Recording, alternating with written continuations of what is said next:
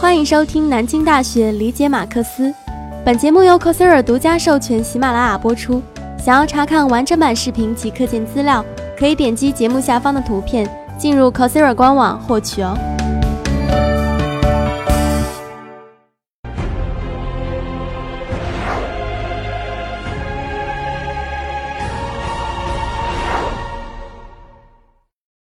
一八四六年的五月，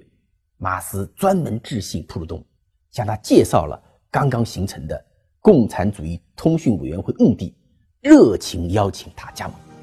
马斯说：“我们的这种通讯活动的主要目的，是要让德国的社会主义者同法国和英国的社会主义者建立联系，使外国人经常了解德国不断发生的社会主义运动，并且向德国国内的德国人。”报道法国和英国社会主义运动的进展情况，通过这种方式可以发现意见分歧，从而得以交流思想，进行无私的批评。但是，马斯热情的邀约却遭到普鲁东冷淡的拒绝。为什么呢？因为普鲁东是一个无政府主义者，他自发的或者说内在的不能够接受马斯那样的一种有组织的共产主义理念。一八四六年冬天，马斯终于看到了普鲁东的新著《贫困的哲学》，这也就是他在巴黎辅导普鲁东进行创作的那一部新的著作。随即决定进行批判，成果就是一八四七年七月出版的《哲学的贫困》。我们要客观的讲，《哲学的贫困》是对普鲁东思想的一个系统的、尖锐的批判抨击，但是他当时。没有动摇普鲁东在社会主义运动中的地位。作用仅仅是在于对于传播马克思思想，特别是历史唯物主义，起到了积极的作用。对于马克思的批判，普鲁东并没有进行公开的答辩。不过呢，他后来曾经写过这样一个批注：实际上，马克思悔恨我的观点处处与他相一致，而我却先于他提出来了。马克思实则是嫉妒。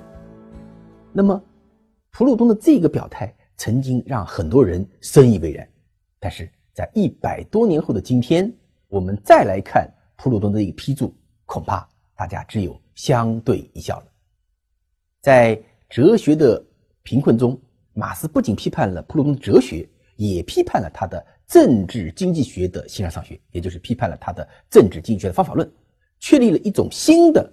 政治经济学研究范式，这一范式在1848年的关于自由贸易的演说和1849年的雇佣劳动和资本这两个小册子、小型研究中间得到了坚持和发展。当然，这一个科学的种子只是到了后来，也就是19世纪五六十年代，马斯的政治经济研究中间才真正结出了丰硕甜美的果实。马克思争取无产阶级的努力，最终还是在德国的。共产主义中间得到了积极的回应。一八三六年，德国的共产主义者在巴黎成立了正义者同盟。一八三九年，正义者同盟参加了四基社领导的革命。四基社是个什么组织呢？四基社是法国革命者布朗基在一八三七年创立的一个平等密欧派的组织。三九年的五月十二日，四基社在巴黎发动了武装起义，以失败告终。那么起义失败之后，大批的正义者同盟的成员就逃亡到了伦敦。伦敦发达的资本主义经济、成熟的资产阶级的民主体制，以及强健的工人运动传统，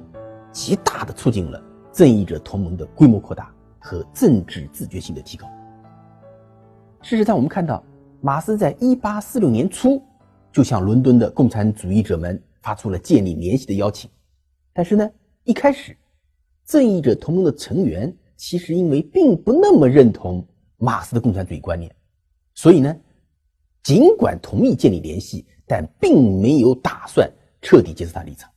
只是正义者同盟在反思清算自己原有的共产主义观念，主要是为特定的观念的过程中间呢，才逐渐意识到一个坚强的科学的理论基础是多么重要，从而逐渐逐渐向马克思的思想靠拢。